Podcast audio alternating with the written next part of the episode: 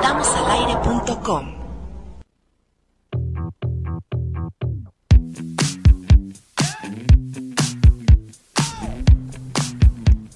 Buenas tardes a todos, bienvenidos. Bienvenidas a esta emisión de Al Aire a través de Radio Bob y en estamosalaire.com. Hoy es martes, eh, martes 30 de agosto y estamos listos para iniciar con ustedes esta emisión. Kairi Herrera, ¿cómo te va? Muy buena tarde. Hola, hola, me va muy bien. Pero Estoy- ¿por qué así? Por- no estoy hablando así. A mí sí me sonó, me va muy bien. No, no, tú ya la traes conmigo, ¿ah? El, el día que fuimos al karaoke le decía a Armando que pidiéramos la... Ah, porque alguien pidió una de Disney. Ay, no, bueno. Ah, sí. Sí. La de, ¿qué? La de, la de, la de Bruno, ¿no? De- Sí, pues vamos a pedir la de Aquadama. Y la cantamos, pero ya no se hizo. Armando Valerdi, ¿cómo te va? ¿Qué tal amigos? ¿Cómo están? Muy buena tarde, saludándolos este martes. Efectivamente, sí, luego en el karaoke se saca las puntadas, ¿no? De, de echarse sus rolas de Didi, pero bueno, pues estuvo muy a gusto. Pero bueno, estamos ya este martesito, igualmente a gusto, con todo el ánimo para otra emisión de Al Aire. Y Ravalero. ¿Cómo están? Muy buenas tardes, bienvenidos al aire en esta emisión de martes. Bienvenidos. Ay, esa vueltita que te aventaste sí fue medio. ¿Sí fue de, de noticiero? eh, no, como de Juanga. Ah, ¿qué pasó? O sea, como de video de Juanga, ¿no? Que, que Ah. decía, dime cuándo tú, dime, cuándo tú, dime cuándo tú vas Como a de volver". Rafael. Ah, ándale, sí. Ándale, de Divo. Que de camareaba. Ándale. Como sí, del sí. Divo de Juárez. Entonces la apuntaba y decía, ahí, Sí. ahí, esa. Aquí, en esa cámara. Oye, el Win, ¿cómo te va? Hola, bien, bien, listo para martes de cine y psicología hoy. Eso es. Que mucha falta les Muy hace. bien. El cine y la Nos psicología. falta que el cine y la psicología. El Fuimos cine. el domingo al cine.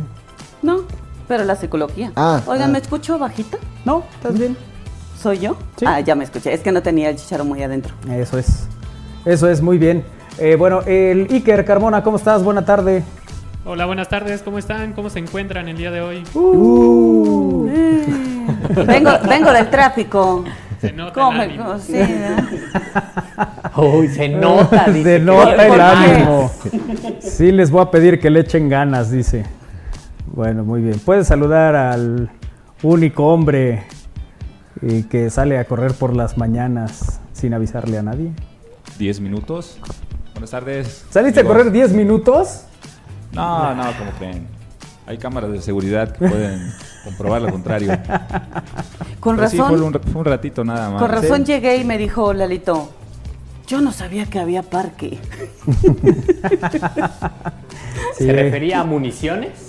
No, No, no, no, a un parque. Le digo, sí, Ah. claro, hay un parque muy grande. Donde eh, puedes salir a correr claro, y respirar aire fresco y esas cosas. meditar. Después pensamos que, que Manuel y Win habían salido a tomar un paseo mañanero. Matutino. Sí, con Kiara. Sí, Kiara. con Kiara. Pero no, Win no hace ruido, entonces él se pone a editar y es cuenta que es una presencia nomás. y no se enteraron, Kairi y Lalito, entonces bueno, pues así las cosas, ya estamos listos para iniciar esta emisión. Hace rato me estaba contando Israel que él estuvo a, a- a nada, así, A una calle. así, no, no, él dijo, ¿cómo Bueno. dijo? De todos Sí, así, puso así su dedito. así de donde se cayó el árbol, dice. Bueno, pues si lo vemos en- con esa dimensión y con esa tranquilidad, si puedo decir así. Pero fueron minutos en los que viví la tragedia de cerca. Bueno, lo que pasa es que ayer, bueno, se habrán dado cuenta de esta, de esta tormenta, cosa, de esta tormenta que cayó en la ciudad de Puebla alrededor de las 7 de la noche. Una tormenta atípica eh, que provocó pues muchos, muchos destrozos, a caída de árboles, inundaciones y lamentablemente la pérdida de la vida de, una- de un, de un adolescente, un niño de 12 años, Santiago, que se estaba en la- resguardeciendo de la lluvia junto con su señora madre en un puesto de periódicos que está en la 5 de mayo y la 2 Oriente, una calle pues, muy transitada, eh, por supuesto que es una calle que- que de referencia en la ciudad de Puebla. Eh, esta ráfaga o, estos, o esta tormenta que azotó a la ciudad de Puebla en cuestión de minutos eh, provocó caída de granizo, unos, unos vientos, dicen las autoridades, de 45 kilómetros por hora y una situación que sí espantó a mucha gente, muy, muy, muy caótica. Y e insistimos, con esta lamentable noticia, ¿no? La- estas personas que se estaban, estaban dentro de la caseta de periódicos, muy, muy vista por muchas personas que tra- transitan por el centro histórico, bueno, pues lamentablemente pierde la vida eh, el adolescente y su mamá se encuentra grave, se encuentra herida. Eh, esto fue solamente una parte del, pues todo lo, lo- lo que se aconteció con la tormenta. Las, las autoridades municipales de protección civil dicen que hubo 25 puntos donde se reportaron al menos la caída de un árbol o algún conflicto ¿no? de, de esta naturaleza. Daños Da- materiales. Daños materiales eh, bastante, bastante fuertes. Todavía, al momento, hay algunas zonas en las que esos árboles ahí permanecen, ¿no? Porque no, no ha terminado la labor de, de protección civil. Este fue el más significativo, por supuesto, porque está en el centro histórico por lo- la, la- la gravedad que tomó, es decir, el fallecimiento de esta persona, pero también pues lo, lo- lo que implicó o lo que implica en este- a partir de... eh, siempre que viene una tragedia, entonces dicen, ah, vamos a tomar manos a la obra. Sí, sí, sí, Aunque hay que sí, en- yo creo que en descargo de muchas cosas, hay, hay que mencionar también que fue una lluvia inesperada, atípica, muy, muy rara, por supuesto, y más en esa zona del centro histórico en la que le, le- le decía Manolo que de momento yo me detengo en la 2 Poniente y la 3 Norte y la- las ráfagas hacen que el- la lluvia como si te aventaran así de plano en la cara. la- bueno, yo estaba en el coche, pero la gente que iba caminando pues no tenía dónde resguardecerse y entonces los negocios comenzaron a cerrar, eh, eh, a bajar las cortinas y ya cuando me tocaba el SIGA, ya pu- puse el, metí el clutch y metí la velocidad, sentí como eh, el coche se, se, Se movió. de- Pensé que, era, que había sido la ráfaga de, de viento, pero no, resulta que fue en ese justo momento cuando cayó el árbol. Entonces mucha gente que trabaja en el centro histórico pues relata lo mismo, ¿no? que fue algo muy, muy fuerte, el ruido y la magnitud de la desgracia. Claro, porque se cayó con todo y raíz, ¿no? Por lo que estábamos viendo en las imágenes. Este, no sé, a lo mejor. Salió pues completo. Sí, sí, sí. Sí. Tenía, no sé, ese, ese árbol ya algún problema, ¿no? Porque es muy raro. pues eh, quizá tenía algún problema o eh, eh, también pues la, la edad, ¿no? Bueno, esos, esos árboles han de tener eh, por lo menos unos 40, 50 años de edad, ¿no? Porque antes hay que recordar que la 5 de mayo era una zona, una, una calle que pa- pasaban los autos, ¿no? Y ya después se sembraron y pues al menos yo me acuerdo desde los 70 que ya estaba cerrada, pero tenía recién pocos años, ¿no?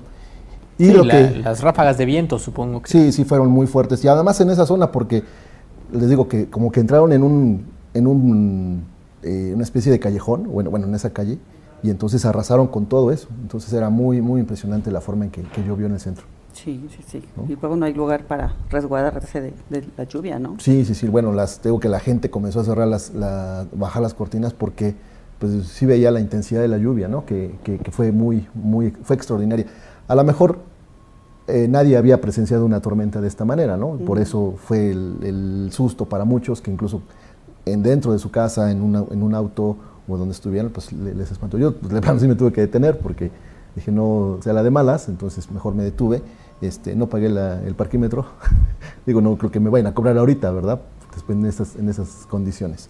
Pero bueno, pues así está esta, eh, esta imagen y la noticia que pues ayer, pues literal movió a muchos poblanos con la tormenta que azotó eh, la gran parte de la ciudad de Puebla. Oye, no, no sé cómo esté eh, la, la historia, pues, para la, la gente que pues ha tenido la necesidad de utilizar los parquímetros.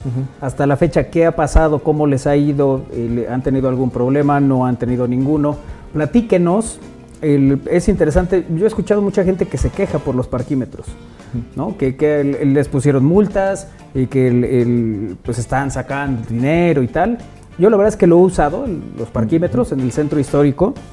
Me estaciono donde debe ser, no invado el lugar que sigue, no me pongo en, en sitios que no me puedo estacionar.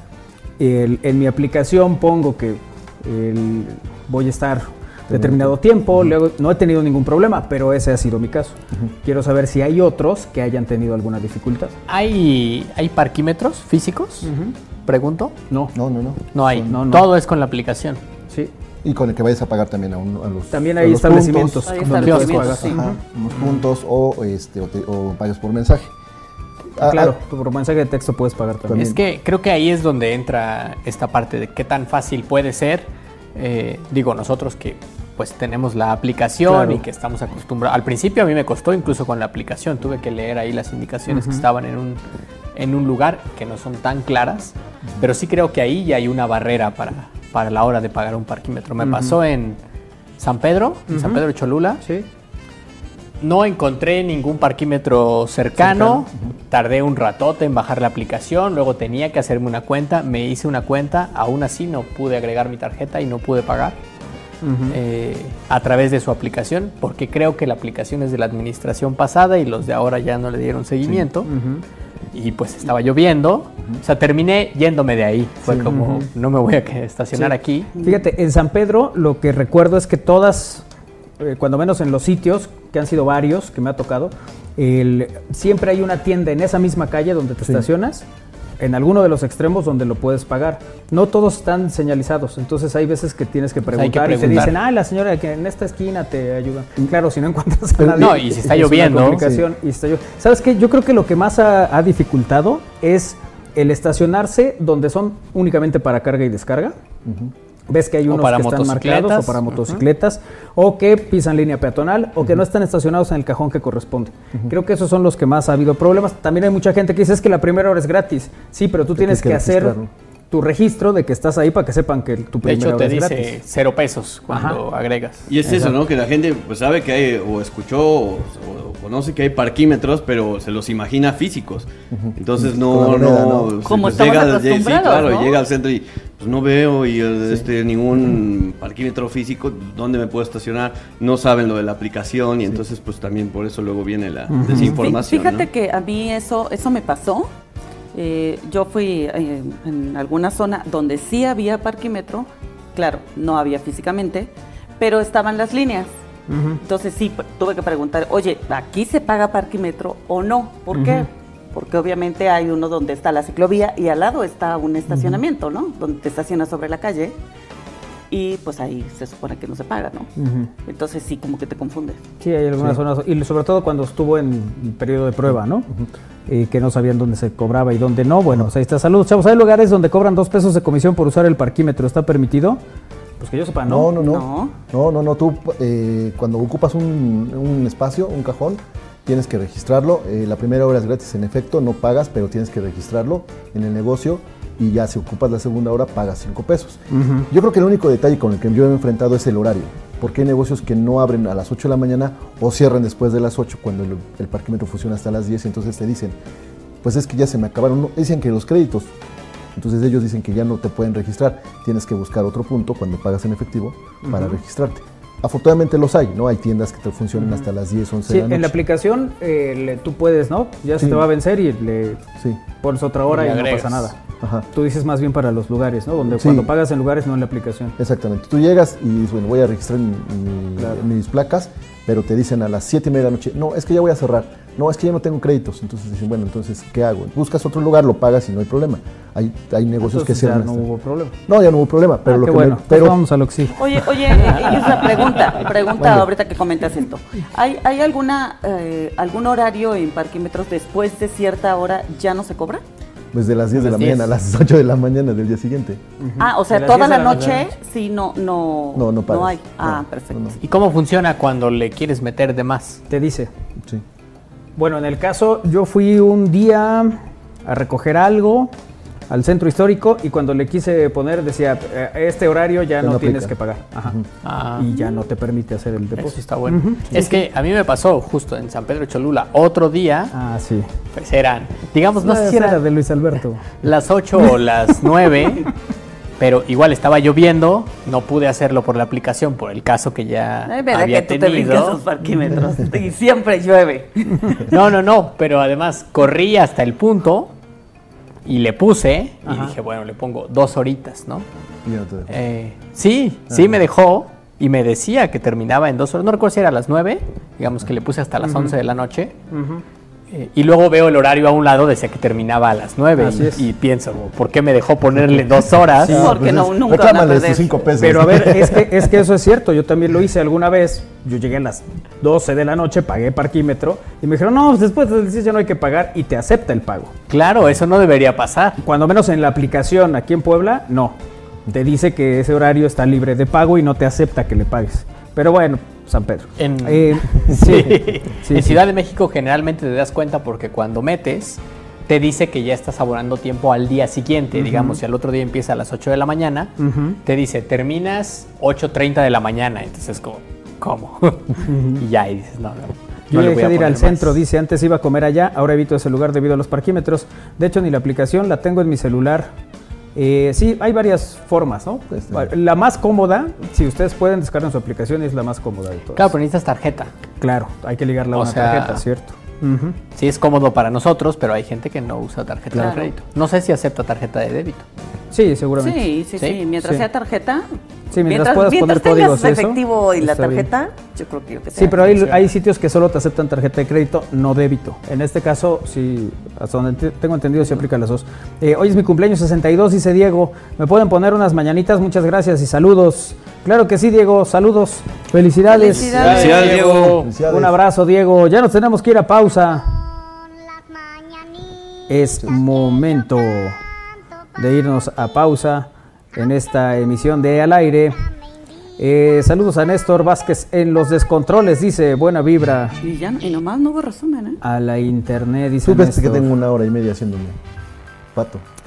Haciéndose Le que... da más. Vámonos a pausa y regresamos para hablar de cine con Alfredo Naive.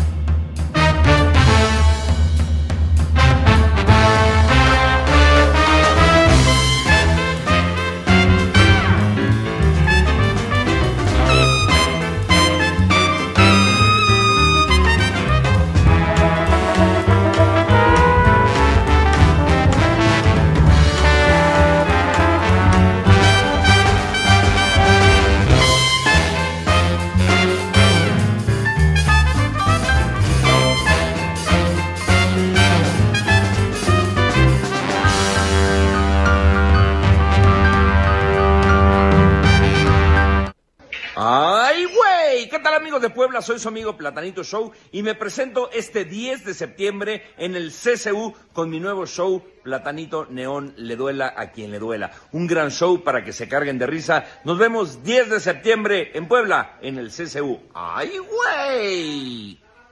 ¿Eres fan de los cómics? No te puedes perder el mejor evento de Puebla, Ficomics WAP 2022. Actores de doblaje, cosplayers, K-pop y mucho más. 2, 3 y 4 de septiembre en el Complejo Cultural Universitario. Venta de boletos en Superboletos. Consulta la página www.ficomics.wap.mx.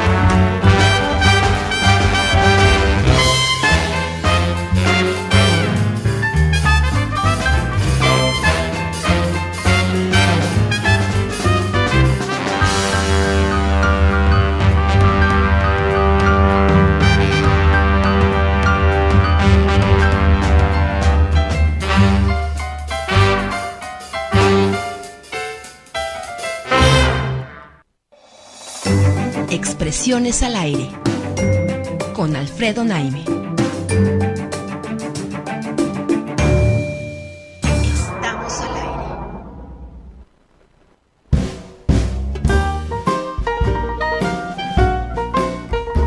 Estamos de regreso aquí en Al Aire a través de Radio WAP, la Universidad en la Radio, y, través, y también a través de nuestras múltiples eh, plataformas para que nos sigan y también nos manden sus mensajes de texto al 22 21 61 6284, 22 21 61 6284. Y le damos la más cordial bienvenida a Alfredo Naime para que, como es una tradición todos los martes, pues nos hable de cine. ¿Qué tal, Alfred? ¿Cómo estás? Muy buenas tardes. ¿Cómo estás, Isra? Muy buenas tardes, buenas tardes a Armando, a Anita, a todos los que estén por allá en el estudio. Les saludo con mucho gusto. También un abrazo muy especial para la gente que nos hace el favor de seguirnos. Así es, así es. Pues bienvenido, bienvenido, Alfredo. Pues hoy iniciamos, por supuesto, la sección de cine para que eh, y estamos todos listos para escuchar tu comentario, Alfredo. Pues mira, eh, Isra, eh, hoy déjenme hablar de varias cosas en comentarios muy breves. No es un solo tópico, con varias cositas como que traía yo ganas de, de comentar. Va. Eh, eh, de, de principio, el que eh, acaban de estrenar dos películas en salas. Una se llama El Chef, la otra se llama Nop. Así como cuando alguien te pregunta algo y en vez de decirle no, pues le dices Nop. Con, ¿no? P, con P al final. Exactamente. La primera, la del chef, eh, tiene una particularidad. Está filmada en una sola toma. Está filmada en una sola y larga toma de 92 minutos, lo cual es un ejercicio ciertamente muy, muy eh, complicado, por un lado, pero también muy atrayente por el otro, ¿no? Eh, ¿Con qué tiene que ver el chef? Con un chef de cocina que mantiene una relación muy tensa, muy intensa con sus subordinados en, en la cocina del restaurante para la cual trabaja, en el día más ajetreado del año para ese restaurante.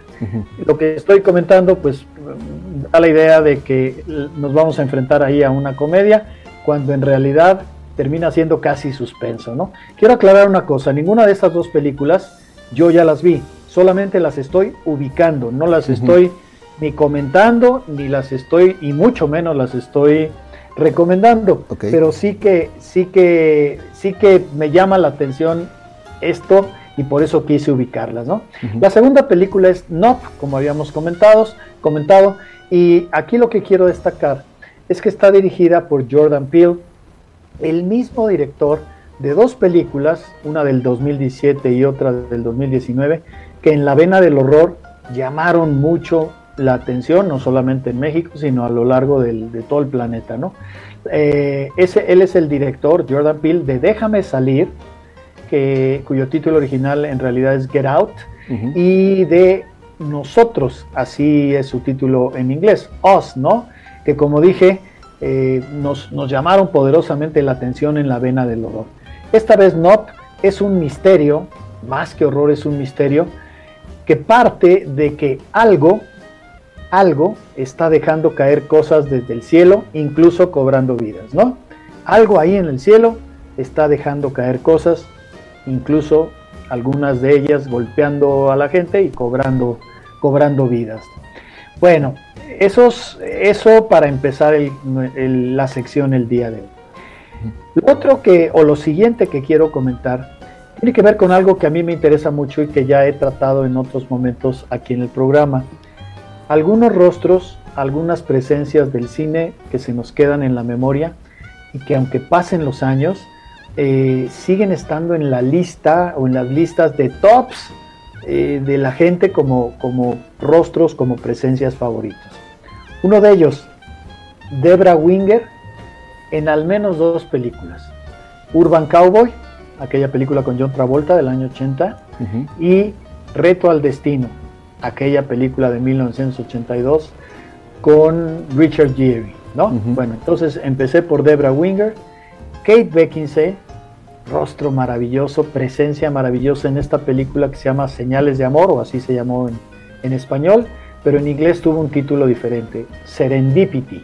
No sé si ustedes se acuerdan de Serendipity, eh, y, si, y si la vieron, seguramente se acuerdan, sobre todo por la presencia de Kate Beckinsale en ella.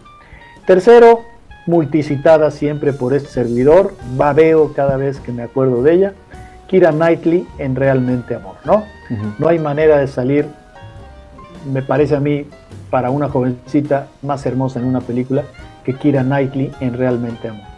Y finalmente, Macarena García, la hermosa Blancanieves de la Blancanieves española del año 2012, donde ella y siete enanitos son toreros, ¿no?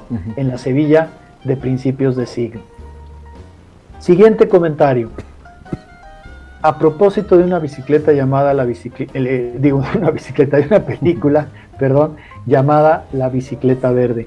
¿Qué tiene de especial esta película? Bueno, yo creo que esto, que lo que voy a decir es algo muy de celebrar y de hecho fue muy de celebrar en su momento. Yo creo que más o menos unos ocho años atrás, más o menos. Está dirigida por Haifa al-Mansur, la primera mujer que pudo terminar un largometraje con todos los problemas del mundo en el reino de Arabia Saudita. ¿Por qué, ¿Por qué razón? Porque sabemos que en el mundo islámico eh, o el islamismo impone muchas restricciones a, a sus mujeres. ¿no? Entonces, cuando vimos la bicicleta verde, no solamente vimos esta hermosa película que tiene que ver con lo mismo, ¿no? Con las restricciones de la mujer. En este caso hay una casi niña que, quiere una bicicleta, pero pues no, no se la dan, no, no la puede conseguir, pues justamente porque es mujer, ¿no? Y, decía yo, la dirigió Haifa al-Mansur, convirtiéndose en la primera mujer en Arabia Saudita que con todos los problemas del mundo pudo terminar, ser, autorar un largometraje. Me acuerdo que de ella escribí, entre otras cosas, que no es una cinta menor, que trasciende la mera tarea de narrar para exponer la situación, esta situación de la que estoy hablando, y por, por igual eh, para asumir una postura al respecto, ¿no? Una pequeña gema de mayúscula trascendencia social. Penúltimo comentario. Eh, otra película que tiene que ver con mujeres admirables.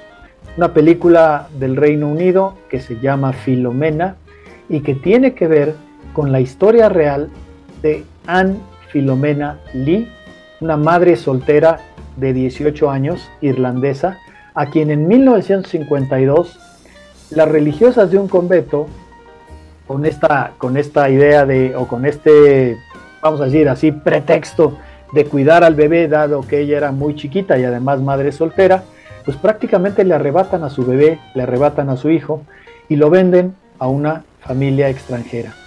Pasan cinco décadas antes de que Filomena decida salir a buscar a su hijo. Eh, ¿Por qué? Porque ella mantuvo el hecho de haber sido madre tan jovencita y madre soltera, eh, mantuvo ese hecho en secreto, ¿no? La película pues se llama Filomena, es del 2013 y está dirigida por Stephen Frears, ¿no? Ya, ya, me parece que ya con esto se entiende la magnitud de lo que la película mm, rescata para ser contado. Y finalmente, está cumpliendo 28 años esta película que probablemente ustedes recuerden o que al menos este, en algún momento escucharon hablar de ella, y que se llama El Cartero. En El Cartero, un humilde cartero italiano le solicita sus servicios al, gran Pablo Neruda, mientras él se encuentra eh, de retiro en, alguna, en, algún, en alguna villa italiana para poder escribir, ¿sí? Eh, ¿Y qué es lo que le solicita este humilde, misérrimo cartero al gran Pablo Neruda? Pues que le ayude a a conquistar a una joven a la que este de quien este cartero está eh, enamorado, ¿no? Casi casi para que le escriba poemas de amor, no casi casi, para que le escriba cartas, poemas de amor, eh, con tal de que este muchacho pueda ganar el favor de esta jovencita, ¿no? Ese candor es el sello de la película, ¿no? Que tiene, eh, que no puede ser, a mi juicio, ni más conmovedora ni más hermosa. Y creo que sí, que el cartero está contada justo con la cadencia de un poema amoroso y que genera una magia que ya de ninguna manera es fácil encontrar. Pues si se dan cuenta, queridos compañeros y querido público, eh, con estos pequeños comentarios breves, a veces uno desahoga como las ganas, ¿no? De, comentar en breve, en poquito y, en, y en directo, digamos, algunas cosas que a uno se le van acumulando en la mente. No solamente, Alfred, de, de recordarlas, sino volver a verlas. En el caso, por ejemplo, de, del cartero, de Il Postino, como se llamaba en italiano, ¿no? Esa película, pues sí, te, remite a una época en la que eh, te enlaza la, la, poesía de Pablo Neruda con la actuación o con el impacto que tuvo la película, ¿no? Estamos hablando de hace casi 30 años de la misma, ¿no? Sí, sí, te digo, casi 30 años de la misma. Y yo creo que es una película que no envejece, ¿eh? que, la podemos ver hoy día con la misma frescura, con el mismo gusto, eh, justamente porque está hecha con ese candor, con el candor de la autenticidad y, con esta hermosísima idea de, de cómo alguien que le entrega su correo al gran Pablo Neruda y que se da cuenta de lo, aquello a lo que Neruda se dedica, que algún día, pues con, con pena, con pudor, le dice, oiga, don Pablo, ayúdeme. Usted me ayudaría, ¿verdad? este, a conquistar a una muchacha que a mí me gusta mucho y no sé cómo hacerle. Fíjate qué, qué, punto de partida más maravilloso. Sí, y de, y de las demás películas, bueno, no sé si tengan algún comentario que iría Armando, pero también decía, quería agregar, por ejemplo, la de eh, la la anterior, la, la, que mencionaste de esta Filomena, verde? no de la de Filomena, que ah, ahí La, la, actuación de la protagonista, por supuesto, es la que llama la atención, la que roba cámaras, pero es parte también de una trayectoria importante del, del artista, ¿no? Porque la hemos visto en otras películas, este, creo si no me equivoco, la de James Bond, también, y entonces es, es sí, como no, ella es Judy Dench, ¿no? Sí, con esa versatilidad. Judy Dench. Exactamente, con esa versatilidad que la puedes ver en, una, eh, en, una, en un papel tan, tan fuerte y tan recio como en James Bond, ¿no? Eh, y después verla con esa dulzura en, Filomena, ¿no? Bueno, la hemos visto como reina de Inglaterra varias veces, ¿no? Oye, a Judy Dench también. Oye, Alfred, pero además, como dices, ¿no? Breves comentarios, pero que incitan a ver eh, cada una de estas películas, porque son los comentarios breves, pero llama la atención, ¿no? Y como que sí incita a verlas. Y además que, pues hay todos los géneros, hay, hay de misterio, hay de amor, hay de, todo esto, ¿no? Ahora sí que nos diste de, chile, de dulce, de mole en, este, en, este, en estos comentarios. Y claro, cómo olvidar la de Señales de, Amor, ¿no? Con John Cusack también. Y este, pues bueno, es una, una buena película que que yo creo que sí vale la pena también recordarla, pero bueno, en este caso de la comparación que hiciste, pues eh, eh, y sí también a ver esta película que nos recomiendas, ¿no? Pues esa de, de, Serendipity o Señales de Amor, este, bueno, a mí ya muchas veces aquí en el programa, eh, que, la, querida gente que nos sigue, pues me, han dicho que, soy cursi, no tengo problema, soy cursi y, estoy encantado de ser cursi porque eso eso este, parece mentira, pero te termina acercando a cosas que valen la pena y te ayuda también a valorar que no todo tiene que tener una sobriedad o una seriedad superlativa, sino que de alguna manera, pues hasta de la cursilería este, necesitamos, no en, no en dosis exageradas, ¿verdad? Pero hasta de eso necesitamos todos los días para jalar para adelante y tirar la, la carreta y, no, y no se te venga encima. Alfred, eh, las dos películas primeras están en cine y, las, las siguientes que nos comentaste, ¿sabes en dónde están? ¿En alguna plataforma o así? Pues no sé exactamente en, qué plataformas, pero seguramente se les encuentra con, yo, yo diría con, con relativa facilidad, ¿no? Eh, ya, ya, ya, muchas veces aquí, por ejemplo, hemos hablado de Realmente Amor y y bueno, siempre alguno de ustedes termina encontrando en qué plataformas se pueden ver. Eh, pero claro, tienes razón, lo único que está en cartelera en este momento, eh, obviamente porque son películas nuevas, son El Chef, que por lo descrito parecería que es una comedia, pero más bien, entiendo que más bien termina siendo una especie como por la tensión que se genera, casi, casi, casi como un ejercicio en suspenso, porque además está filmada como ya lo mencioné, en una larguísima toma, ¿no? O al menos esa es la impresión que deja. este, una sola toma. Que ese es el valor, eh, además del, suspenso que dices que tiene, pues que se haya hecho en esta misma sola toma y en momentos intensos o complicados dentro de un área de trabajo como es una, como es una cocina de un restaurante y el, y el papel protagónico que toma el chef, ¿no? Es un estrés. Sí, Claro, sí, sí. ¿no? Sí, además en el día, en el día más complicado, en el día más complicado del año, ¿no? Para ese restaurante que es un restaurante al que acude muchísima gente.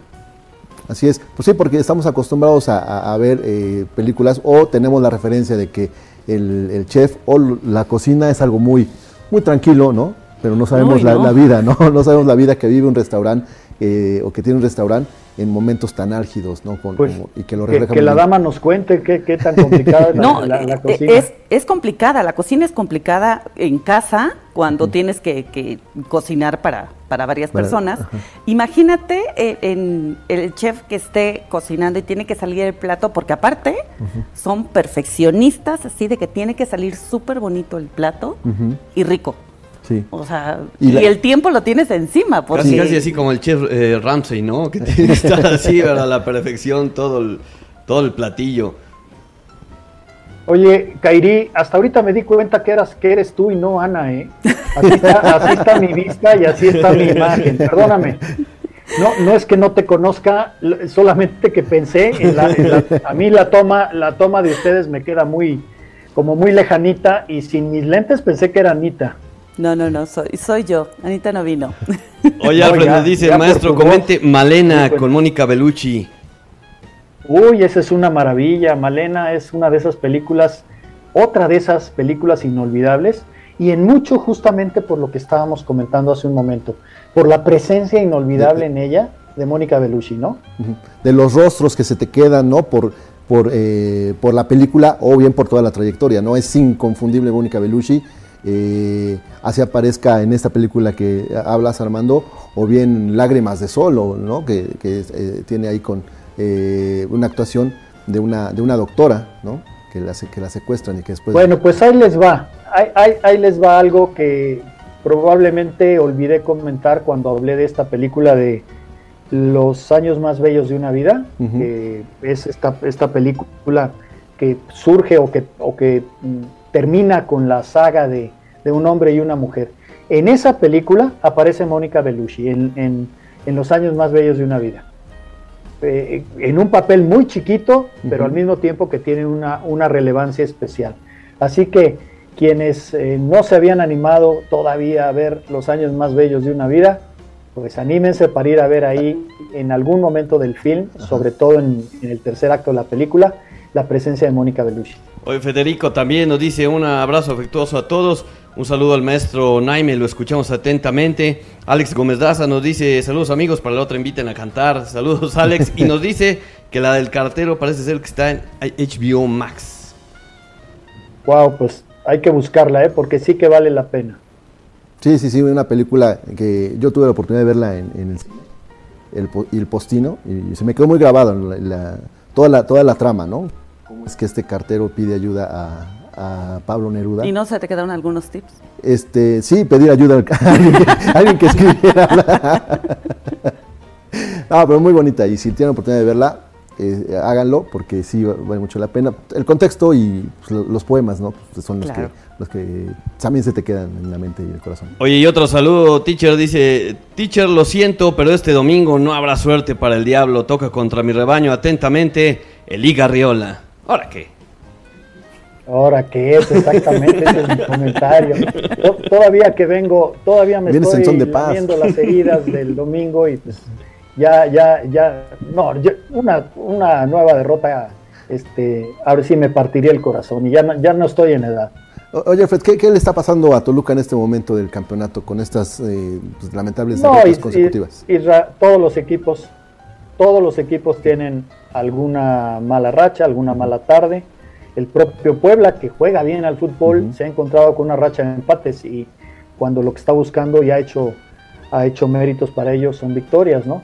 En, en el, en el caso del domingo, a los, a los 27 segundos de partido, este, prácticamente Thiago Volpi se lastima, aunque Sí, sigue en sí. el partido, por, por pundonor sigue en el partido, pero se lastima, y a los 18 o 20 minutos se lastima Leo, Leo Fernández. Y además el primer gol del, del Pachuca, que es el que empieza marcando curso al partido, pues no hay una evidencia, una evidencia clara de que la pelota entre.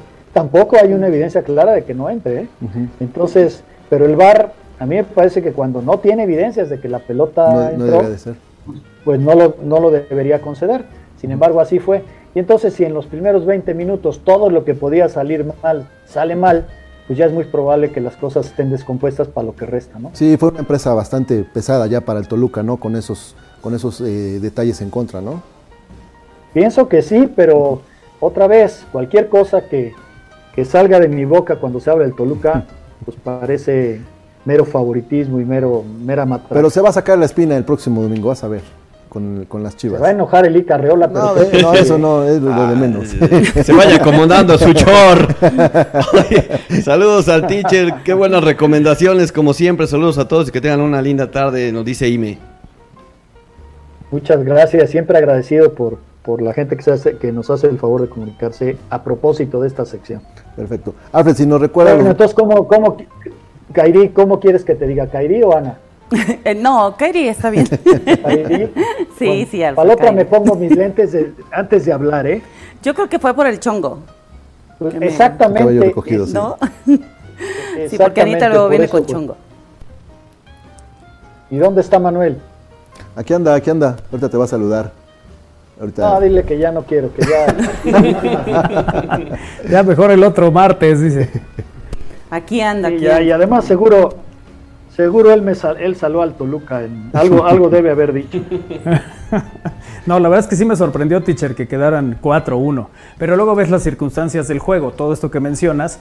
Cae el 1-0, inmediatamente les viene el 2-0 y aunque tratan de reaccionar, bueno, también enfrente había un equipo eh, que tiene sus, sus ventajas y sus características, ¿no? Pero bueno, nos repondremos, teacher, nos veremos en la liguilla. Ojalá Dios quiera. No, y de veras, el, el que, el que Leo Fernández se tironea a los 18 minutos Sí. del partido, cuando ya vas perdiendo 1-0 y cuando tu portero está jugando con un brazo, yo entiendo que por decisión de él, pero te dabas cuenta que no que estaba no bien. podía. este pues realmente ya yo creo que todo el equipo todo el equipo entró en un, en un rango de wow pues este y ahora para dónde y, y- y enfrente no estaba cualquier ¿no? no estaba el equipo del barrio ¿eh? estaba un equipo que juega muy bien al fútbol ¿no? Bueno, que también se repuso después de perder contra América, ha, ha ligado triunfos, ¿no? Entonces, y Pachuca con esa dirección de Almada, pues está de nueva cuenta entre los primeros lugares. Y en efecto, no era cualquier flan el que tenía frente al Toluca el domingo pasado.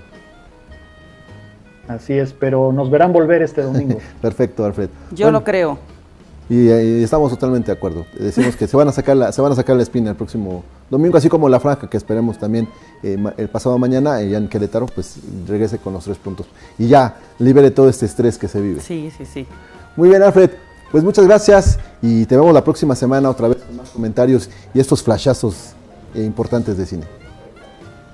exacto fueron como flashazos me, me gustó me, me gustó la manera de expresarlo Israel les mando a todos un abrazo y siempre agradecido por recibirme No, gracias a ti Muchas también. gracias, Alfred. Alfred. Un abrazo, tarde. Alfred. Abrazo. que les vaya muy bien Chao. Perfecto. Gracias, gracias, Alfredo. Naime, vamos a una pausa aquí en el aire y regresamos con la segunda parte del programa.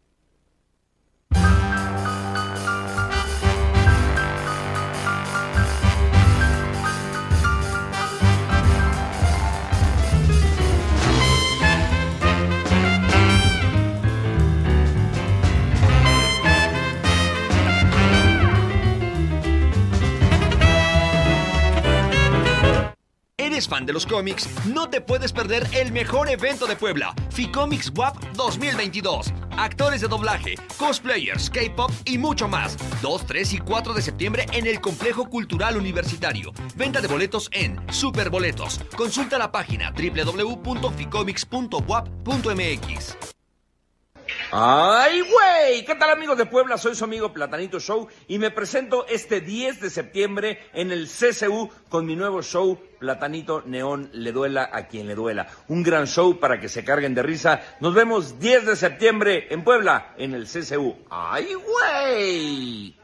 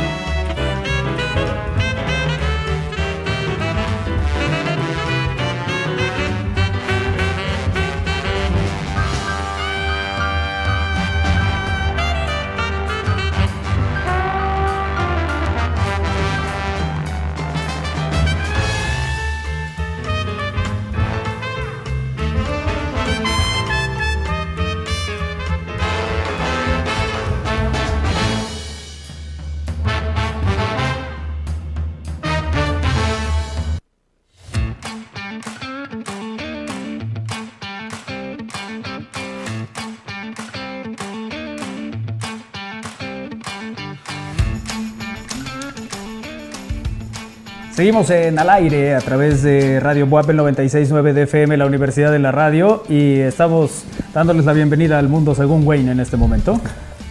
El mundo según Win. según Win, exactamente. Ya estamos aquí para compartirles información importante que tiene que ver con el, pues, estas monedas antiguas de ediciones conmemorativas o elaboradas con metales preciosos como el oro o la plata. Alcanzan un valor en las plataformas de ventas online como Mercado Libre, donde un usuario ofrece una moneda de 20 centavos en 450 mil pesos, debido a que se trata de una pieza elaborada en 1960 y con múltiples errores de acuñación. Los coleccionistas y o expertos eh, buscan esta clase de piezas y para saber el valor de una moneda basta con descargar una app. En ese caso, las monedas, las piezas aumentan el valor a partir de su estado de conservación, antigüedad y hasta detalles que le hagan especial. ¿Cómo es que una moneda de 20 centavos puede costar 450 mil pesos? Porque además eran los 20 centavos que uno normalmente decía, ¿no ¿Qué es tendrás esto? un 20 para hablar? Al phone. Un 20. al teléfono. Un 20. Sí. ¿no? O ya me cayó el 20, viene de ahí, ¿no? O cuando te cae el 20 y esas cosas, Pero exactamente. caía el 20 porque era para el teléfono. ¿no? Así es, mientras no caía el funcionaba 20 en- no te daba línea. no ¿no? te daba línea. Así es. A través de Mercado Libre, un usuario de la alcaldía Venustiano Carranza en la Ciudad de México vende una moneda de 20 centavos elaborada en 1960 y hecha con bronce, hasta en 450 mil pesos. Este vendedor no puso la modalidad para pagar el artículo a mensualidad, por lo que espera un pago de una. Un pago único. Al contado. Nada de que hay, no, no tendrá meses. Bueno, pues múltiples errores de acuñación claramente visibles en el reverso y el anverso de la moneda, afirma el usuario. Acerca de la pieza que cuenta con abolladuras en el valor nominal y en la leyenda de Estados Unidos mexicanos, afirma que no se trata de una moneda conmemorativa y fue elaborada con bronce. ¿Cuáles son las características de esta moneda de 20 centavos que vale 450 mil pesos? Bueno, pues la moneda de 20 centavos eh, está elaborada con bronce, cuenta con un diámetro de 28.50 milímetros, un peso de 10 gramos y un grosor de 2.14 milímetros. El, el- es el- el canto es liso y no cuenta con ninguna inscripción. En su momento se hicieron hasta 46 millones de piezas.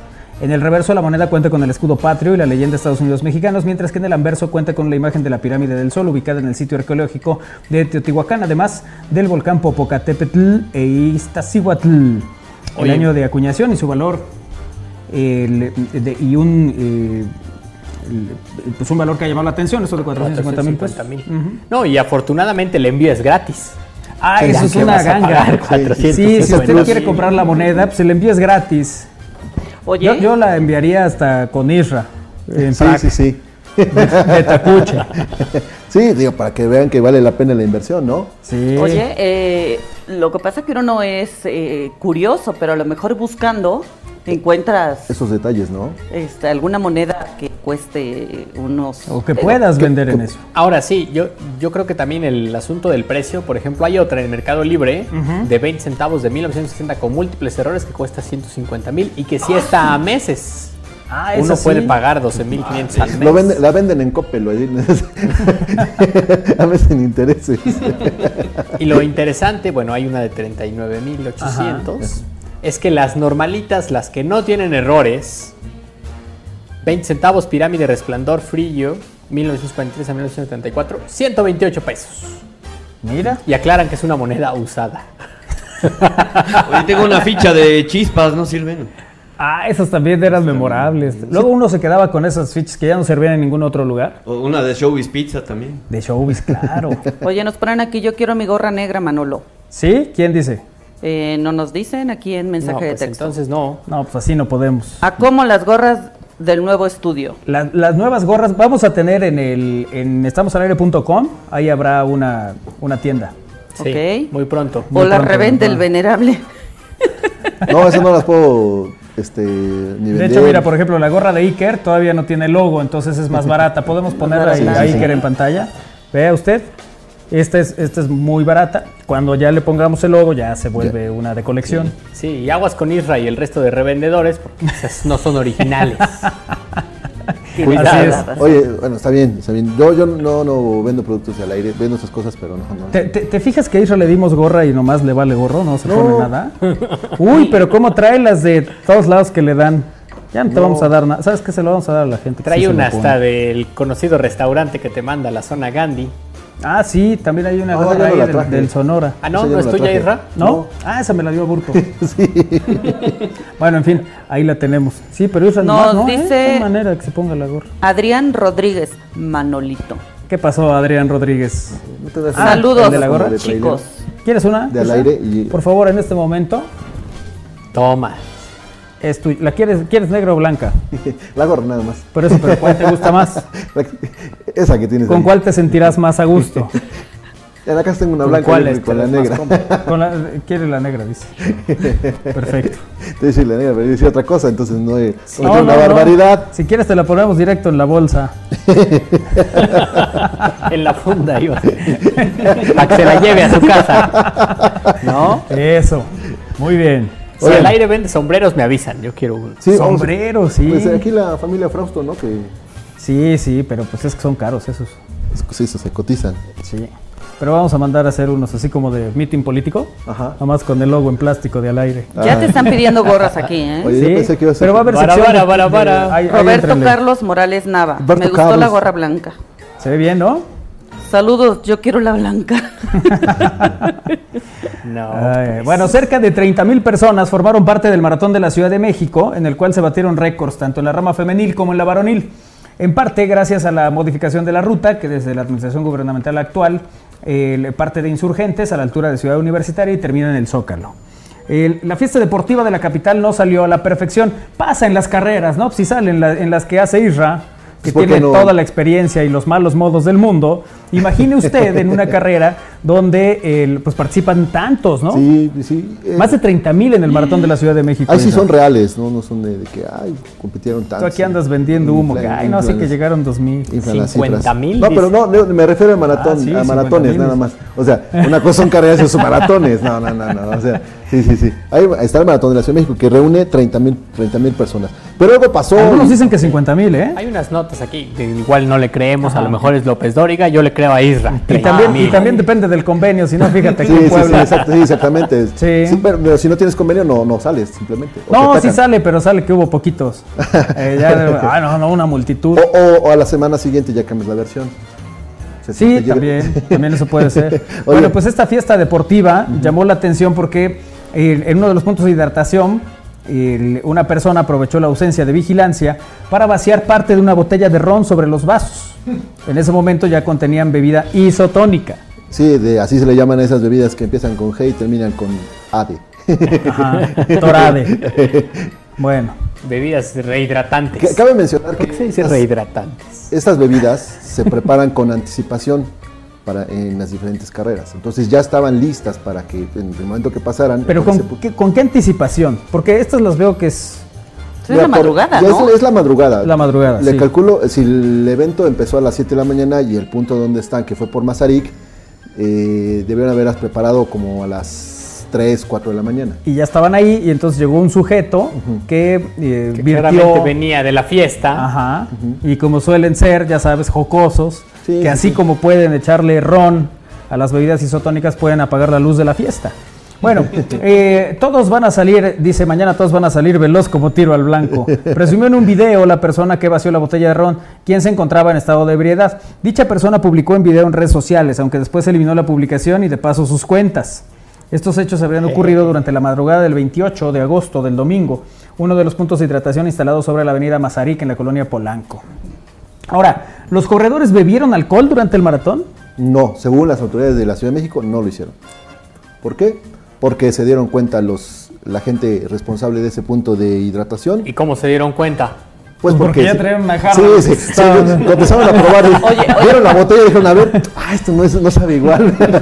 No, pero a ver, andas corriendo y lo que haces es agarrar una bebida, ¿no? Y- Sí, sí, pero claro. lo que aquí suponemos es que antes alguien dijo así como... Probó todas, a, ver, cuál tenía alcohol o Sí, qué. huele raro. Y si el Isra no se fue de jarra, aquí hay algo extraño. no, no sé y probaron mi, el mi vasito. teoría, mi teoría es de que alguien responsable de ese punto lo que hizo es que se dio cuenta de ese incidente, O vio el video. vio el video y entonces cambió, eh, de- desecharon la bebida y volvieron a... a- Me parece muy, muy difícil que vean el video. No, bueno, A- mí sí. también. Pero sí, es que si sí. el sujeto en la madrugada lo publica en redes sociales y por alguna circunstancia Alguien se entera. alguien se entera, o sea, a lo mejor no, yo, no. pero más bien no Isra, que está en la carrera, pero yo veo un video porque yo soy borracho de las 6 de la mañana y a esa hora le digo, mira, mira qué jocoso, y le mando el video. Y yo me entero. Sí, pero entonces No, uno no, está no, ahí pero- trabajando. pero a ver, Bueno, No. claro que a Isra sí se le hubieran ido todos. Yo, yo no creo, yo no Sí, creo que hayan qué visto buena el video. carrera, están bien contentos todos. Ya dieron como tres vueltas. ya pasaron por A el ver, mismo punto. yo no Ya van creo que corriendo hayan como visto la de. Domecq. Yo lo que creo, lo que creo es, a ver, no había nadie que los estuviera viendo. No, Había. Una por eso, persona- por eso se aprovechó el sujeto. Yo ahí tengo una teoría. No, a ver, es una Ahora, yo lo carrera que creo donde es que, como hay sea- miles de gentes trabajando Sí, ahí. sí, pero como sea, si una bebida de estas características es de naranja, con lo que va es con vodka. Sí, no fue, con el, ron. fue el error de... Eso es ¿Quién lo sabe, primero. eh? Porque seguramente si te dan así un vasito y tú vas corriendo y cluc, cluc, cluc, dices, pues, Sabe raro el- la naranja, está, pero... está raro. Yo una vez probé una bebida llamada mandarino, Ajá. que era mandarina con ron. Ah, mira. ¿Y, qué tal? Bien, ¿eh? Bien. Bien. Ron blanco. Sí, sí, sí. Organizas una carrera en para que, Sí, para así que con ese punto de Para que podamos tener... Mi teoría es que la gente, los primeros que pasaron y tomaron un vasito, inmediatamente después lo escupieron. Claro. Oye, pero te, da- te darás cuenta porque, a ver, tampoco es que le haya puesto mucho, le iba poniendo así a todas. Como barman. pues No sí. sé qué tanto. No. Es que varios se quedaron ahí echando el banquetero. Oye, no, nos ponen aquí eh, que fue una grosería lo Sí, que hicieron, ¿no? sí, sí. Este, abrazo y saludos, amigos. Leí que fallecieron dos corredores de la maratón de Ciudad de México, infartos. Sí, sí, totalmente, un tema totalmente distinto este. o sea, Así sí. es. Eh, sí hubo eh, dos personas que fallecieron una un- en el- durante el recorrido y la causa, ya cuando dio a conocer su la parte del comité organizador, fue precisamente esos infartos. Y los comentarios es que no necesariamente el hecho de que corras o hagas un deporte significa que est- estés sano, Claro. ni que sea una garantía tampoco de que tengas un, eh, un buen desempeño. Entonces, sí, y, eh, y- y eso tiene que ver, Israel, y es cierto y qué bueno que lo, que lo señalas.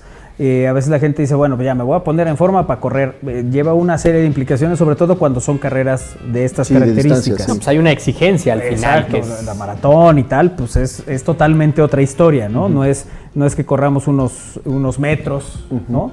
Y que con eso puedas eh, llegar y resolver, ¿no? Ahora, lo, lo interesante de esto, y es la nota que nos trae hoy Isra, es que puede haber una sanción para el responsable. Sí, ya lo. Que ojalá la haya, ¿eh? Sí, lo están tratando de ubicar. Ya hay una denuncia por parte del Instituto del Deporte de la Ciudad de México para quien resulte responsable por este acto que señalan ocurrió la madrugada del domingo 28 de agosto en la avenida Presidente Mazarik. Esta persona que en evidente estado de ebriedad eh, contaminó, eso fue el término, los vasos con la bebida isotónica, ¿no? que serían utilizados para hidratar a los corredores.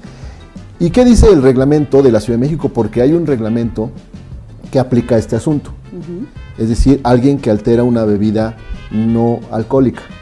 ¿no? O sea, porque ya en botella cerrada, pues lógicamente ya es un, es un tema, pero cuando tú mezclas las bebidas ya es otro concepto, y a lo mejor Armando nos puede orientar esa parte, ¿no?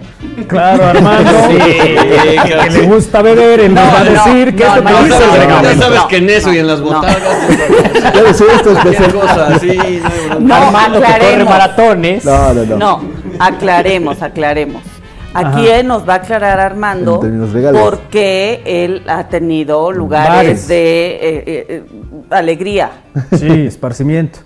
Bueno, hay, hay reglamentos, o sea, ya hay este, una sanción en caso de que cualquier de estos tipos de establecimientos pues vendan bebidas Pero adulteradas. es, es por la COFEPRIS. el documento. Exactamente. Sí, además de bebidas adulteradas, pues digo que hay, yo digo que hay un horario, ¿no? Entonces también pues Sí, no sí, puedes sí. sacar eh, incluso las bebidas a la vía la calle. pública ni nada de esto. Entonces yo yo imaginar que en este ca- en este caso pues sí salieron a altas horas de la madrugada y Mm. puede pasar como como sucede aquí en eh, por, la- por los antros que están en la- por la rueda, ¿no? O sea, tú sales a las 5 de la mañana y todo y puede haber una carrera y, Claro. y está su, este, tú sales y pues ves los, los, puestos de estos de, Ajá, de de hidratación, ¿no? que tampoco los Entonces cuidan. puede ser, puede ser lo mismo.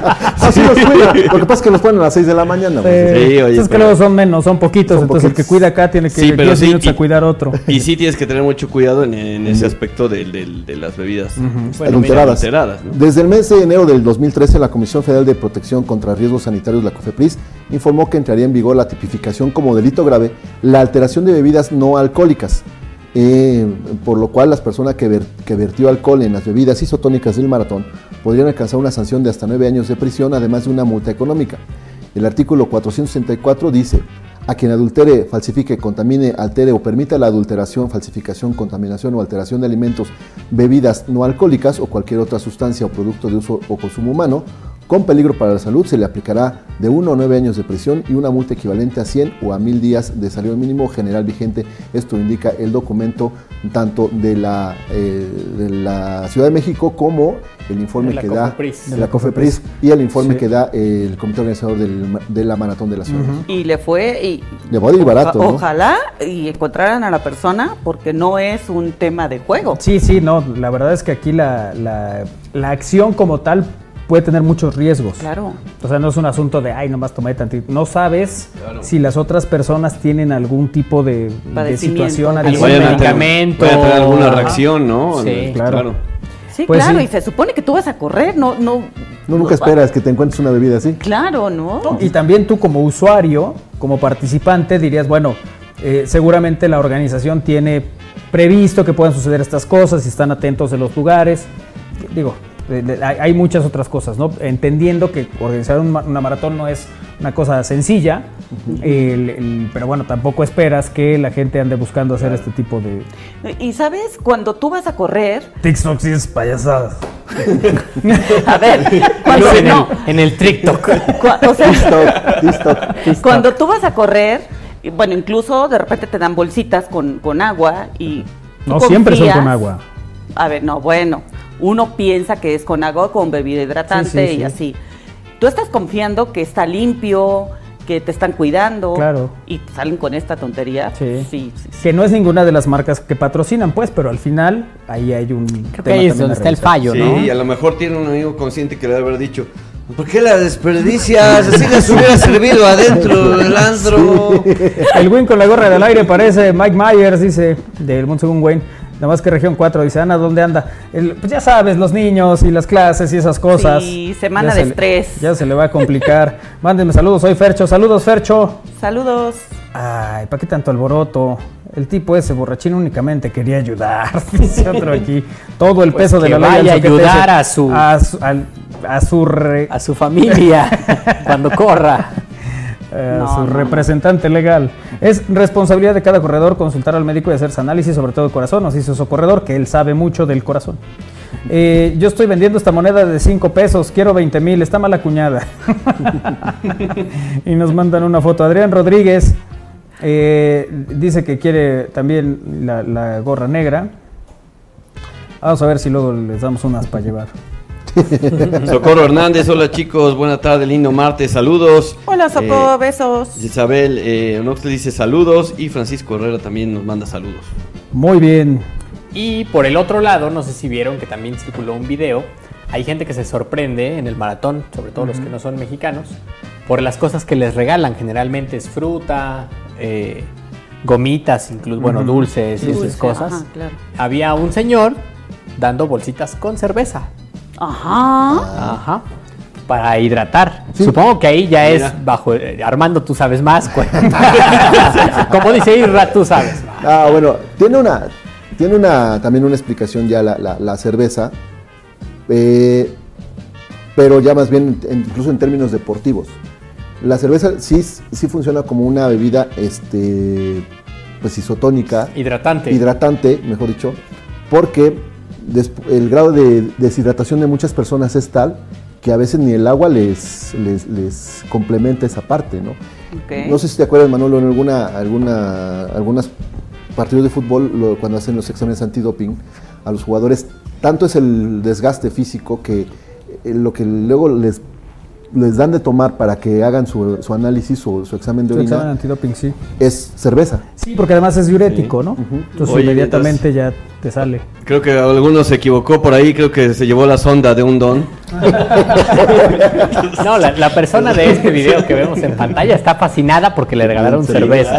Incluso dice, y es de la buena. Oye, pero eso lo, lo estaban haciendo quiénes, ¿sabes? La gente como Sí. voluntarios que de hecho en los comentarios ponen, yo estaba en el kilómetro 39 dando no sé qué. Sí, y así. y, es, y es un punto ya donde los corredores, después del kilómetro Pues ya 30, están- ya es un- una etapa complicada. Entonces, algunos a lo mejor Sí, ni- pero ella es quien quiera, ¿no? Ya Sí. sobre- No, y, y el chico se regresa y le pregunta al señor Sí, claro. como, ¿qué es? ¿Cerveza? Ay, a ver. De hecho, pues llama la atención que en los comentarios la gente dice, ¿notaron que se fue sin pagar? Y otros le responden, no, a ver, es gratis, lo están dando gratis. Era obsequio. Sí. Armando quería ir, pero le dije, no, no, tienes que Tienes que correr. Tienes que Oye, correr. Cuando haya una de esas me avisas, Isra. Así te invito.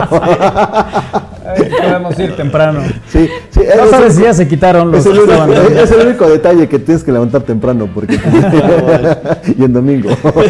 Oye, Yo digo que no te duermas. Sí, que te sigas de. Oye, Mac Beatriz nos dice de a cómo las gorras y en qué punto hay entregas. Saludos, muchachos. Buscamos un punto medio. Como nenis. Como, como nenis, exactamente. En el paseo. Sí, ayer llevo, voy de camisa azul. ¿No? ¿No te vas a llevar un conocido clavel en la boca? Es de un pañuelo. en la, la solapa. Sí. Y va a decir que es la flor silvestre que marchitó el olvido. Va a llegar con una. con Mira, una- mira que no dudo que lo hagas, ¿eh? Ah, nah, ¿cómo crees? Sí, eres capaz, claro que sí. ¿Ya las contaron, muchachos? Oye, eh, saludos amigos de Francisco Herrera, Marisol Díaz. Eh, excelentes los parquímetros, los amo. Ya se encuentra eh, en lugar en, muchos, en muchas calles. Igual es por aplicación y excelente. También puede ser por mensaje de texto. Gracias. ¿Tienen boletos para la Ficomics todavía? No, ya se acabaron. Eh, dice José Luis. Eh, de Tlaxcala es genial porque solo hay parquímetros mediodía los fines de semana, dice Marisol. Gracias. Ah, mira. Ah, hubo resumen de noticias, dice José Luis. No hubo, José Hubo. Luis. Señor Naime. No, ¿Qué le pasó al diablo? Dicen de hace ratito. El Pachuquita los bajó de. Ah, Pachuca es un muy buen equipo. Van a venir a Puebla y vas a ver qué atención les vamos a dar. Eh, hola amigos, aquí viéndolos a escondidas en el trabajo. Aunque no les escribo seguido todos los días, los escucho y cuando puedo los veo. Les mando un saludo, que estén muy bien, dice Israel Aspinwall. Gracias. Muchas gracias. Me gustó saludos. la gorra blanca, también dice Roberto Carlos. Sí, vamos a ver qué hacemos con lo de las gorras. Eh, ustedes esténse pendientes, pero ya habrá un sitio donde las puedan. Dice, viendo a los y escondidas, en, viendo a los escondidas en el trabajo, no de ser guardia de seguridad. Oye, No, sí. espérate, nos estaban diciendo el día del cine. El- una persona nos dijo, no voy a decir quién. Ay, Ay, vas. Ahí va el Isra. Ah, pues más es buena No, Lupita. pues ya da. Bueno, sí, Lupita, sí, está bien. Sí, hay que o sea, una. Sí. ¿No? Bueno. Ahí tenemos una decía- enfrente, pues sí. Exacto, decía Lupita que ella ponía el programa y lo ponía así en su cajón. Y entonces estaba aquí en atención y volteaba y veía. Y nos escuchaba. Era, era cajera de un banco. Sí, sí, sí. Esta- estaba en atención a clientes. y le decía al que iba a cobrar, cuente conmigo. De casualidad, de casualidad tienen boletos para hash. No, no tenemos. Va a haber eh, boletos para platanitos a donde tengo entendido. Me apunto para la rifa de la gorra. No te tienes que apuntar, no vamos a rifar nada. ¿Quién ha hecho de una Aquí si rifa? regalamos estábamos en directo, que no es el caso. Nada, de rifas. Así es. Bueno, en fin, ¿ya tenemos algo más o ya nos vamos?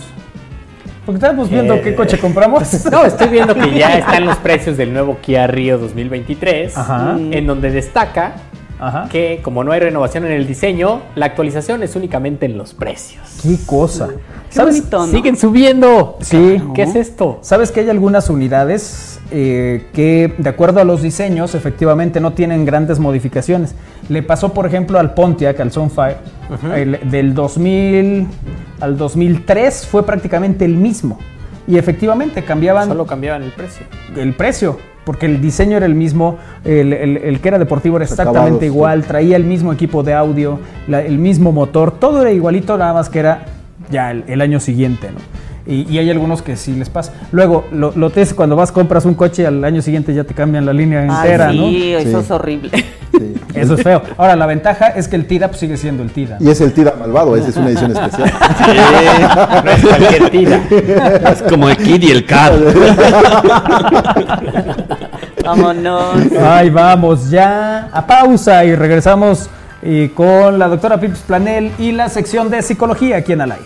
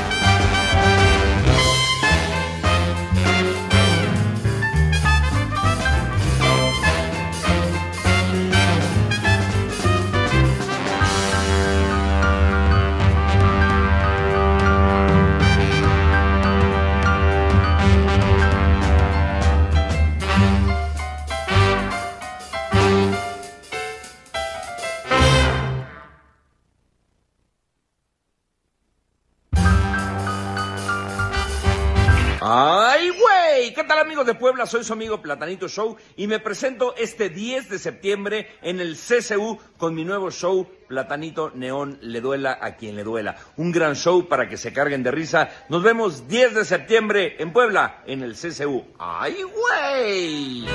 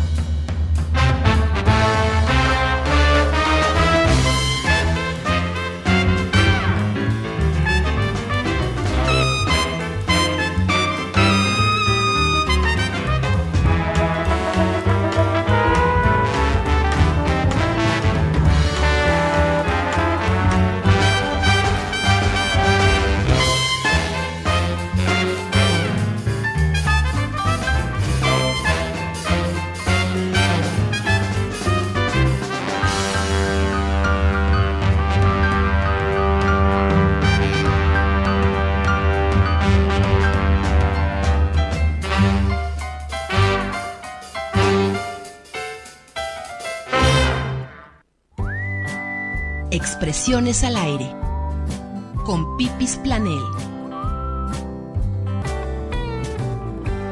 Estamos al aire.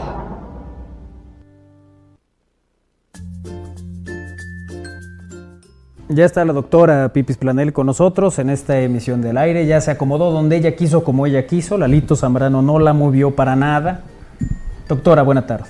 ¿Qué tal? ¿Cómo estamos, chicos? Pues ya aquí más que puesta, sí, ya me acomodé aquí a mi gustito. Eso. Y estoy aquí con todos ustedes para tratar el día de hoy un tema muy interesante que quiero tratar con todos ustedes. ¿Quién me da la introducción el día de hoy? Pues que sea Isra, ¿no? Como... Por favor, ya se quitó la gorra. Como No sé si eso tenga algo que ver, pero. Pues es que estamos ante la seriedad tuya, doctor. Ay, caray. Ante la presencia de usted, doctora Pips Totalmente. quiso decir Isra. Híjoles.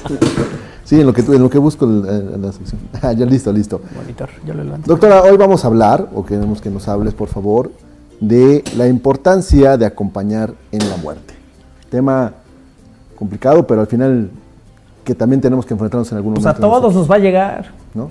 Exactamente, ¿no? Yo creo que es un tema que, que sí lo tenemos que platicar, que así como hablamos de muchas cosas de la vida, Tendremos que hablar normalmente del momento en el que todos vamos a morir. Y bueno, algo que nos ayuda mucho a los mexicanos es en este, en los días de muertos, poder hablar de la muerte, poder hablar de nuestros ancestros, poder hablar de, de cosas que a veces no nos atrevemos a hablar, ¿no? De qué murió la abuelita, este, cómo fue, qué sucedió. Se abre el duelo. Sin embargo, hoy eh, hemos hablado en otros programas del proceso que llevan los familiares ante la pérdida de un ser querido. Pero hoy quiero hacer mucho énfasis en el apoyo al paciente terminal, en el apoyo al paciente que está muriendo y el programa se llama, el título es Acompañar en la muerte. Y que sepamos que el paciente que está muriendo pasa por fases.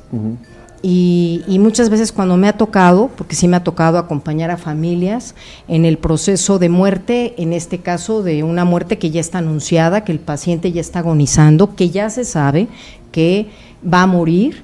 Eh, algo que platico mucho con la familia es que ahorita vamos a atender también a la familia, como en un grupo de apoyo, con todo el proceso que ellos también van a llevar, porque llevan el mismo que el del paciente que va a fallecer, pero sepamos que el que está viviendo el proceso de muerte está pasando por fases y está necesitando que le abran el camino para poder soltar quiero resumirlo en varias palabras, desapegarse de la tierra y poderme ir en paz, si yo pudiera resumir las fases. La primera fase evidentemente es cuando el paciente pues se entera que, que no tiene cura, que no hay remedio, que es inminente la muerte y entonces eh, la primera fase pues va a ser de mucha tristeza y de mucha depresión para quien sabe que pues va a dejar de existir independientemente de la edad que sea. Esa es como la primera fase. La segunda fase, eh, que, no- que viene tanto en los familiares como en el paciente, es esta preocupación por el mismo paciente, en donde incluso pueden venirnos sentimientos a los familiares de lo regañé, le dije, eh, tuve la culpa, lo pudimos haber evitado esto. Este, imagínense en el caso de un niño, ¿no? Que ni modo, tiene cáncer y va a fallecer. Este, previo a traerlo acá, lo nalgué o le llamé la atención. Entonces viene esta fase muy dura para los familiares y también viene para el ser que lo está viviendo. Incluso se puede acompañar esta fase de despedidas de los familiares a- al paciente que, que va a morir, eh, cartas, este, llamadas, en una segunda fase, digámoslo así. Evidentemente, todas estas fases que yo les estoy mencionando es un poquito como cuando hablamos del proceso de duelo. No es en un orden, no son simultáneas. Puede seguir habiendo tristeza y puede seguir habiendo mucha depresión o no aceptación, evidentemente, del me voy a morir. Ya en una tercera fase sería el como un ensayo de lo que va a ser la muerte, en donde el mismo paciente se puede hacer preguntas de eh, cómo voy a morir físicamente. Yo puedo tener un problema con los pulmones y decirte tengo miedo de morir ahogado, tengo miedo de ahogarme con mis flemas. ¿Cómo voy a morir físicamente? y el paciente requiere de hablarlo y de expresarlo. Y muchas veces que nos pasa a nosotros como familiares, pues que no estamos listos para saber que existen esta serie de fases en donde prácticamente también se pueden hablar de temas. Acuérdense que es prepararlo para soltar, se está desapegando de este plano tierra. Y cuando a mí me ha tocado hablar con estos pacientes y aquellos que les haya tocado vivir esta experiencia, me encantaría que la compartieran con nosotros si les ha tocado acompañar en la muerte. Ellos te platican, bueno, yo me acuerdo a mi tío en paz descanse, él sabía que iba a morir en cinco años de una fibrosis pulmonar y se fue en un año. Y cuando lo iba yo a ver, él platicaba conmigo y me decía como si ya no existiera él, pero lo necesitaba hacer. Yo fui una buena persona. Yo hice cosas buenas, ¿no es así, mija? O él necesitaba hablar. Obviamente en ese momento nos toca escuchar, nos toca acompañar, el protagonista está siendo él y a veces cuando no tratamos esta parte, pues nos tratamos a nosotros y los protagonistas terminamos siendo los familiares, en donde decimos, pero no te vas a morir, pero mejor no platiquemos de esas cosas. Claro, pero ¿no? vas a ver, vas a ver primero Dios te vas a componer, cuando ya está anunciada. O sea, todos esperamos un milagro, ojalá y sí, pero el paciente ya se está preparando incluso sus papeles para el funeral, que esta sería como la tercera fase. Y es, es, es difícil, ¿no, Vivís? Porque pues muchas personas, como dices, de, a lo mejor de fuera, te, te, pueden decir, no, pues este, ahorita no, no, que no te vea triste, que no te, pero pues por dentro estás derrumbada emocionalmente, ¿no? Tienes que eh, tener esa fuerza precisamente para saber lo que está ocurriendo y cómo sobrellevarlo, ¿no? Y estas mismas fases también la, requiere el acompañamiento a los familiares aparte del paciente que está agonizando, el paciente terminal. ¿Por qué? Porque también están padeciendo sufrimiento, también están padeciendo tristeza, eh, no están sabiendo tantas cosas que se les viene a la mente, ¿no? Eh, cosas hasta que dices, ¿cómo voy a preguntar esto, no? ¿Y qué va a pasar en la escuela? ¿Y qué voy a decir a sus maestras? Depende de quién se haya muerto, ¿no? O quién se va a morir. Y, y cómo va a seguir la vida. Que este ya es son fases que se platican con el paciente que sabe que va a morir. Incluso eh, en la última fase se puede platicar ya entendiendo que va a haber un proceso de muerte, el, el más allá y qué va a pasar después. Y después a dónde me iré o con quién me encontraré, ¿no? Y empiezan a hablar incluso de gente que ya murió y probablemente entonces ya me reencuentre con esta persona. Y, y todo esto es muy sano para el acompañamiento de un ser que sabe que viene la muerte y que, bueno, como primera instancia es este temor a morir y en una segunda fase, ¿cómo voy a morir? Oye, Pipis, planteas un asunto de tiempo, eh, que creo que también eso es siempre algo que, marca, ¿no? Cuando te dicen, te queda tanto tiempo de vida, o tu esperanza de vida es esta porque tienes tal tema, ¿no? a mí me pasó la experiencia con un amigo que llegó y me dijo, mira, me dicen que tengo esto, y que seguramente no tendré posibilidad de vivir más de tres años.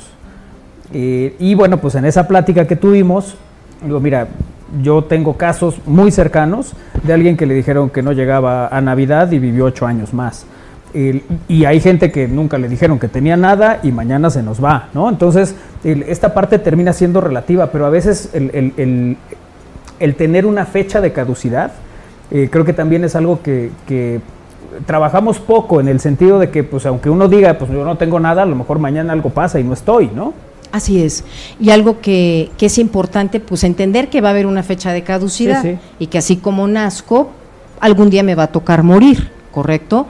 Pero eh, evidentemente a veces no queremos tocar estos temas y es importante tocar estos temas. Digo, yo no soy abogado, pero temas de testamento, temas de, de dejar las cosas tranquilas y en paz, ¿no? Temas de, eh, evidentemente, de, ¿no? De, relación familiar, ¿no? Porque a lo mejor previo a ese momento también se generan conflictos que eh, la persona que está en, postrada pues no puede ni siquiera solucionar, no puede dar una opinión, sino los familiares se pelean por una herencia o por cualquier otro asunto. es que ese es el punto. Y, además, Pipis, de acuerdo a la edad, tú imagina a la abuela de ya muchos años con varios problemas que llega a Israel y le dice, Acuérdate que eran para Sí, mi hijo, son para ti. Y luego llego yo, oye, abuela, no, eran para ti, es cierto, tienes razón. Entonces, claro, pues también la metes en un conflicto. Por eso, y, creo que la recomendación, y eso es importante, no quiere decir que si ustedes eligen o hablan con su familia de qué pasará cuando tal, tal, quiere decir que mañana se van, pero simplemente dejan algo, eh, digamos que bien puesto para que cuando las cosas sucedan no terminen en conflictos familiares muy grandes. Y además me voy con un tema que, que a mí me ha tocado vivirlo mucho, el, eh, el protagonista es quien, se está, quien está falleciendo y muchas veces me he topado con, con pacientes que se están aguantando a vivir cuando ya el cuerpo no da, cuando yo entiendo que ya estamos en esta anestesia emocional también los familiares, y entonces me ha tocado estas escenas en donde obviamente el médico siempre va a procurar la vida, te conecta un aparato, eh, la picamos, la intervenimos, le metemos la válvula, pero eh, situaciones en donde para mí que soy un agente externo y que llego a ver al paciente, el paciente me ha tocado ver pacientes raquíticos, mega picados, mega maltratado el cuerpo y que ya no hay nada que hacer, porque prácticamente quien me llamó para que hiciera acto de presencia es porque era un poco como ayúdame con la familia, porque no la sueltan. Y de estas mujeres que también influye el tipo de personalidad porque me ha tocado estas mujeres que siempre se dieron a los hijos, muy eh, bondadosas, muy dadivosas, y no sueltan. Entonces todavía están aguantando lo que les vayan a poner con ese sufrimiento además de su enfermedad de su enfermedad eh, la, la, presión y todo lo que viven ¿no? sí el desgaste, ¿no? Entonces, hombre hay, quien quien dice ya no me hagan nada y te digo Yo ya sí hasta que aguante mi cuerpo y vámonos que es como un arte de magia créanme cuando le, se platica con la familia y les decimos pues no la realidad ¿Por qué no la soltamos? Ya le mandamos mucho amor y mucha luz, ya no le estemos mandando, pero es que ni nos escucha, no, sí te escucha. Y si está escuchando el madrecita no te vayas, o papá no te vayas, o no me dejes, o y entonces ¿qué pasa con el paciente que está muriendo? Pues te aferras. y entramos en un coma y entramos en una situación eh, que espiritualmente tampoco estamos ayudando en este proceso. Pero creo que, bueno, cuando eh, es esta situación y a lo mejor quieres dar como un consejo de, oye, no es más fácil que, pues que la sueltes, que platiques con la persona que ya se va y demás, termina de, no, eso es muy egoísta. O sea, ¿cómo? ¿Cómo no voy a, a, luchar porque se siga quedando? Pero lo toman como de otra manera, ¿no? Claro, el dolor que tienen y, y quieren que se quede, ¿no? Pero, pero también eso, pues no ayuda, o sea, no. Por eso es importante atendernos y sí prepararnos. Y si no sabemos, bueno, actualmente hay psicólogos, tanatólogos y especialistas que están eh, pues realmente especializados en acompañar el proceso de muerte porque se sabe que se necesita atender tanto al familiar como al paciente y, ser eh, pues en estos momentos reconocer que necesitamos ayuda, necesito ayuda para poder entender qué es lo que está pasando ¿Por qué? Porque el paciente también si tiene la creencia de no me voy a soltar y necesitamos un proceso donde esté el cuerpo ya no está dando, ya me toca irme, como quien dice, ya me llama un poquito mi fecha de caducidad.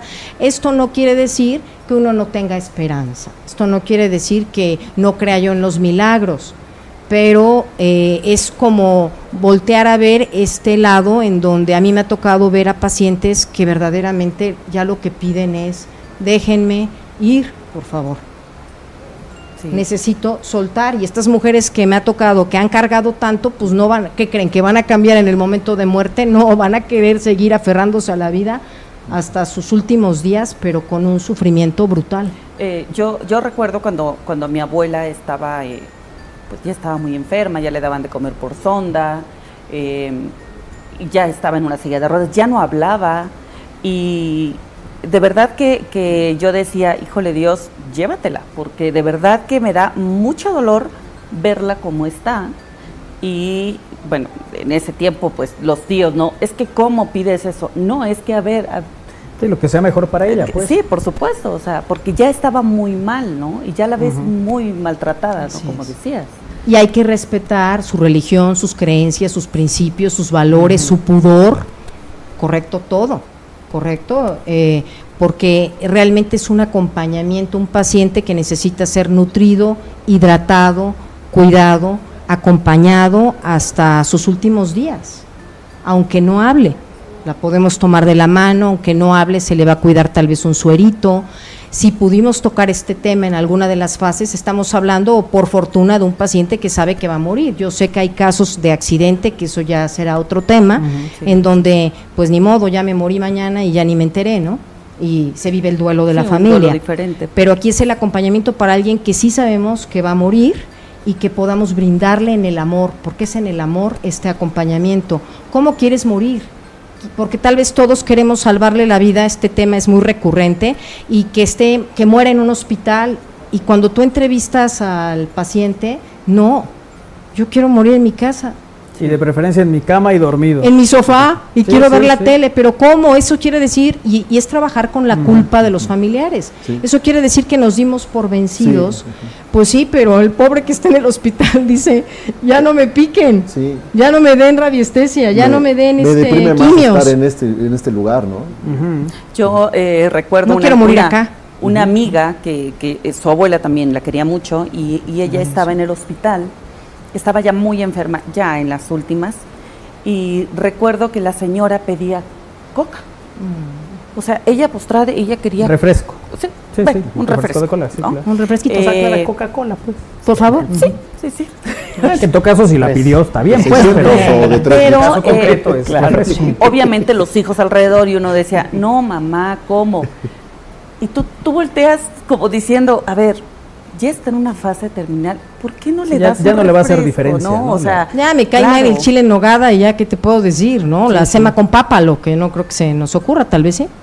¿no? Y, y ella, de verdad que terminaron dándosela y era una cara de felicidad por tomar el refresco que dices, híjole, a veces evitamos o, no vemos esa parte, ¿no? ¿Qué te hace feliz en ese momento? Que además, bueno, no es la simple toma de un refresco, sino lo que probablemente a ella le conectaba con muchas cosas. ¿no? No es solamente entrar en me tomé un simple café, ¿no? ¿Qué está asociado con eso? Tal vez no lo sé, reunión de nietos, familia. Entonces un Sí, ratito de recordar, aunque ahí. nomás la langueteara, ¿no? Porque obviamente estamos un paciente grave, ¿no? Sí, sí, sí. Pipis, pues ya estamos llegando al final de la sección. ¿Cuál es la, la reflexión que nos compartes? Principalmente, mi querido Manolo, el acompañamiento que debe de haber para pacientes que necesitan ser acompañados en un proceso de muerte. Necesitamos acompañar a nuestros seres queridos, a nuestros familiares en la muerte. Sí. Perfecto, bueno, pues ahí está. Eh, la sección de psicología esta tarde aquí en Al Aire a través de Radio Boap y en estamosalaire.com y, y denle a la gente que tienen todo lo que le quieran dar, que ya cuando es tarde se quedan con pendientes y luego ya se van con deudas, ¿no? Mejor vayámonos en ceros con la gente y hagamos las cosas eh, eso, ¿no? De corazón siempre. Bueno, estamos ya despidiendo. Dicen que las lluvias puntuales han sido muy puntuales este día, Isra. Sí, claro, a la hora que tienen que llegar, no ni antes ni después.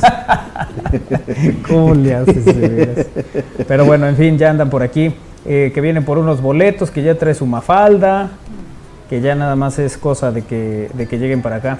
Eh, cada uno individualmente debemos estar preparados a aceptar que todos somos finitos, cualquier día cataplum. Sí. Pues sí, también. Eh, le he dicho a mi familia, no quiero morir entre cuatro paredes, quiero morir con la cara al cielo. Por si no llega allá, por lo menos verlo de lejos. Dice aquí alguien que dice, yo sé que pronto llegará, ¿no? Bueno, pues ahí están los mensajes. Muchas gracias a todos. Vámonos. Adiós, Lalito, Iker. Adiós amigos, que tengan una buena tarde. Nos vemos, que tengan una muy excelente tarde y un día en general. Gracias, Iker. Uh, vámonos. Actitud de jueves. Pero desde ayer. ¿no? Desde ayer. Adiós, Win. Nos vemos mañana, miércoles. Y a ver cómo salimos de aquí con esta lluvia. ¿eh? Bueno, adiós, Isra. Gracias a todos, nos vemos y nos escuchamos mañana a las 3. Adiós. Armando, Gracias, buena tarde, cuídense mucho. Kairi.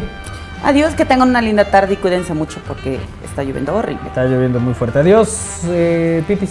Muchas gracias, chicos. Perfecto, bueno, muchas gracias a todos, a todos los que han estado en comunicación con nosotros. Mañana a las 3 sigue Alex Ramírez con Cantares. Gracias a Néstor Vázquez en los controles. Y mandó un mensaje a Ana que nos extraña. Nosotros te extrañamos Adiós. también, Ana. Adiós. ah. Besos. Bye. Bye. Adiós. Voy.